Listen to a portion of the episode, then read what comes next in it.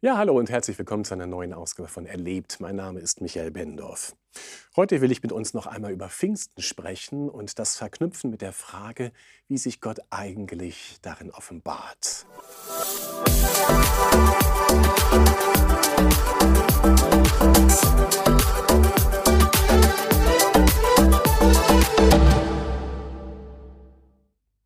Ja, wir sind so mittendrin in der Pfingstzeit, ein ganz besonderes Fest, weil es wirklich ein Fest ist, wo Gott sich uns zeigen will. Er will sich uns offenbaren.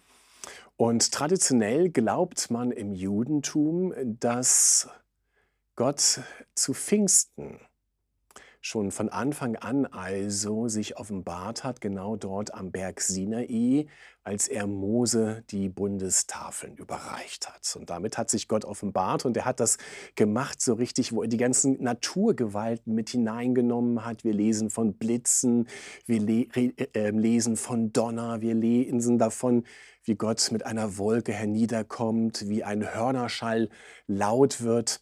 Und dann lesen wir etwas ganz Besonderes und da nehme ich uns hinein in 2. Mose 19 und dort ab Vers 19. Da lesen wir, und der Hörnerschall wurde immer stärker. Mose redete und Gott antwortete ihm mit lauter Stimme. Und der Herr stieg auf den Berg Sinai herab, auf den Gipfel des Berges. Und der Herr rief Mose auf den Gipfel des Berges, und Mose stieg hinauf eigentlich so eine ganz bewegende Stelle. Gott kommt herab auf diesen Berg und er ruft Mose und Mose kommt herauf in die Gegenwart Gottes, in diese Wolke hinein und Mose darf es erleben, dass Gott dort mit, ihnen, mit ihm Gemeinschaft hat und mit ihm redet. Und Gott sagt zu ihm, ich bin der Herr dein Gott, der dich aus Ägypten, aus dem Haus der Sklaverei befreit hat. Ich bin der, der dich befreit hat. Ich bin der, der dich erlöst hat aus aller, aus aller Knechtschaft, aus aller Sklaverei, wo wir vielleicht heute auch noch manchmal drin sind und dann diesen Zuspruch bekommen, Gott möchte uns wirklich daraus befreien. Nun, weil Mose genau diese Herrlichkeit Gottes erlebt hat, wie kein anderer im gesamten Alten Testament, ist er im Alten Testament bis heute für das Judentum die bedeutendste Figur. Er hat wie kein anderer die Herrlichkeit Gottes geschaut. Er ist der bedeutsamste Mann im Judentum. Kein Grund oder kein Wunder also, dass Kinder im Judentum bis heute im Alter von sechs bis zehn Jahren die fünf Bücher Mose auswendig lernen. Das ist schon eine echte Glanzleistung, fünf Bücher Mose auswendig zu lernen. Mose hat also ein unfassbares Privileg erfahren, Gott zu schauen, aber dennoch, weil er ihn nur in der Wolke erlebt hat, hat sich Gott zugleich auch in dieser Wolke verborgen. Und das führte dazu, dass Mose zu Gott in dieser Gottesschau tatsächlich fast widersprüchlich gesagt hat, Herr, lass mich doch deine Herrlichkeit schauen. Das können wir nachlesen, 2. Mose 33, Vers 18 lass mich doch deine Herrlichkeit sehen. Und man denkt, äh, wie soll das gehen? Einerseits redet er zu Gott direkt dort auf dem Berg und zugleich verbirgt sich Gott darin so sehr, dass er ihn doch nicht schauen kann. Und in Moses diese tiefe Sehnsucht, ich will deine Herrlichkeit sehen. Nun, und Gott antwortet ihm so, du kannst es nicht ertragen, mein Angesicht zu sehen, denn kein Mensch kann mich sehen und am Leben bleiben. Da merken wir den Unterschied zwischen uns Menschen und Gott. Kein, kein Mensch könnte, könnte es ertragen, so viel Heiligkeit, so viel Herrlichkeit zu sehen. Du kannst es nicht ertragen. Das könnte man fast als eine Abfuhr deuten, aber dann spricht Gott ihm etwas ganz Bewegendes zu. Er sagte nämlich zugleich, siehe, hier ist ein Platz bei mir da sollst du dich auf den Felsen stellen. Hier ist ein Platz für dich, da sollst du dich auf den Felsen stellen und dann darf Mose Gott von hinten schauen, zumindest wie er ihn an ihm vorübergeht. Ein, wie ich finde, ganz besonderer Vers hier an dieser Stelle im Alten Testament. Es ist nämlich eine ganz intime Einladung. Da ist ein Platz bei mir. Und ich glaube, dass diese Aussage bis heute für jeden von uns gilt, dass Gott dir zuspricht und auch mir, hier ist ein Platz bei mir. Aber eben nicht irgendein Platz, sondern er sagt, du sollst dich hier auf diesen Fels stellen.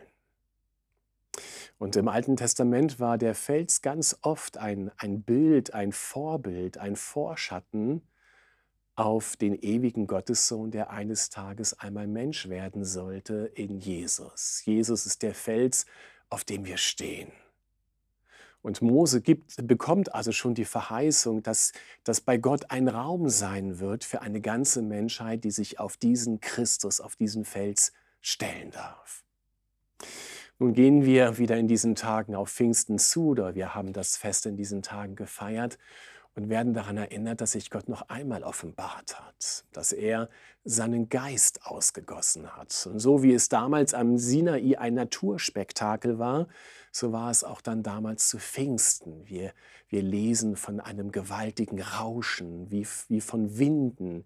Wir lesen davon, dass es einen, einen, einen gewaltigen Wind gab, dass es ein Brausen gab und dass es, dass wie Feuer kamen, wie Zungen und diese Zungen sich sozusagen so auf den Mund legten derer, die dabei waren. Also wieder ein Naturspektakel bei der Offenbarung Gottes, dieses Mal aber ganz anders, nämlich dass Gott Wohnung nimmt in den Herzen derer, die ihr Leben an Jesus gebunden haben.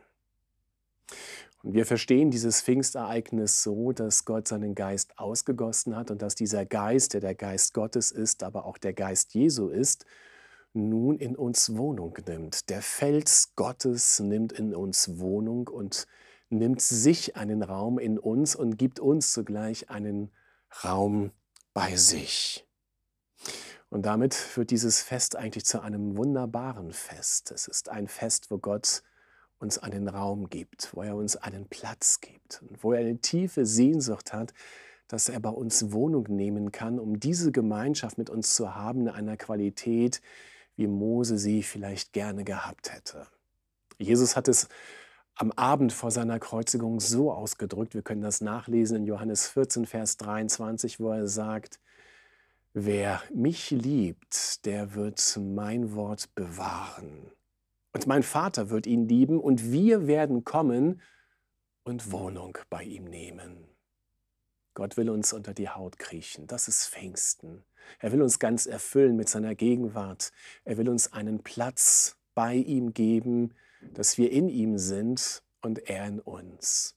Und ich wünsche dir, dass du diese Pfingstzeit vielleicht noch mal ganz neu so erlebst, dass du dir wirklich diesen Platz nimmst, den Gott dir geschenkt hat und dass dieser Platz dort ist, wo der Fels ist, wo Christus ist.